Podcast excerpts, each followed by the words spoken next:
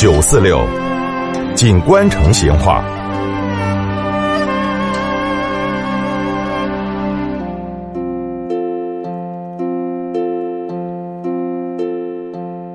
听众朋友，说到那个耀华西餐厅吗？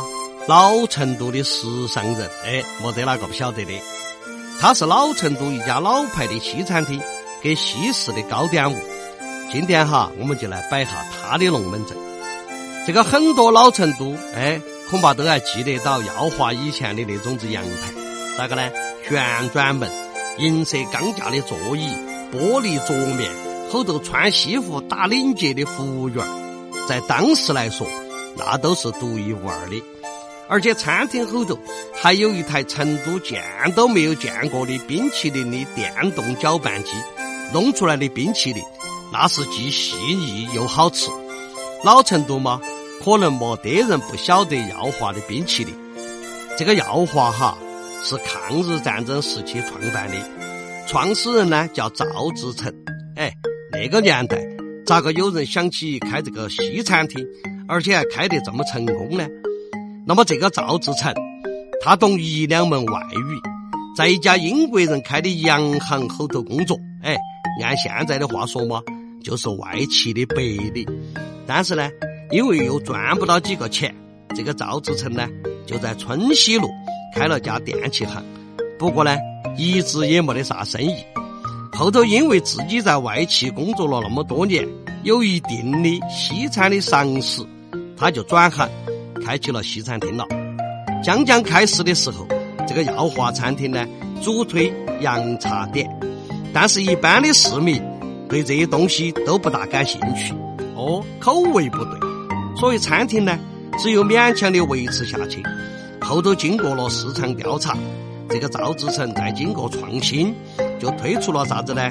甜豆沙包、叉烧包、鸡肉包、咖喱牛肉面一系列的中西合璧的面食，一下就大受欢迎了。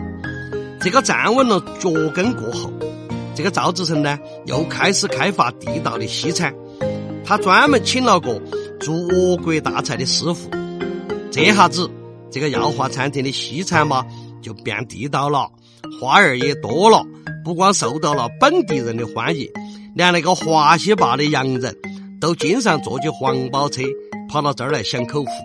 哎，耀华的生意虽然做得好，但是他的面包跟西点，他不是自己生产的，每天嘛都要跑到那个冠生园或者上海食品公司去批发。这两家呢，看到那个耀华的生意好，就眼红了噻，经常就给他那个走柳。好在这个赵志成呢，善于用人，他也善于经营，他马上就派人跑到重庆去，把那个著名的老大生面包坊的主火师傅郑顺林请起来了。随后哈，这个耀华的奶油蛋糕、夹心蛋糕跟喜庆大花蛋糕就风靡永城了。后头，这个赵志成又网络一批制作糖果的高手，推出了奶油花生糖。凤尾酥这些糖果糕点，一下嘛就成了成都的畅销货。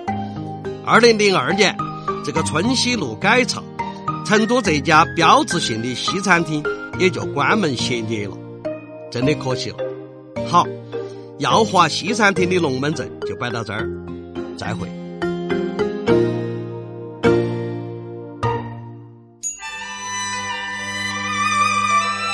成都的味道，耶，硬是有点长哦。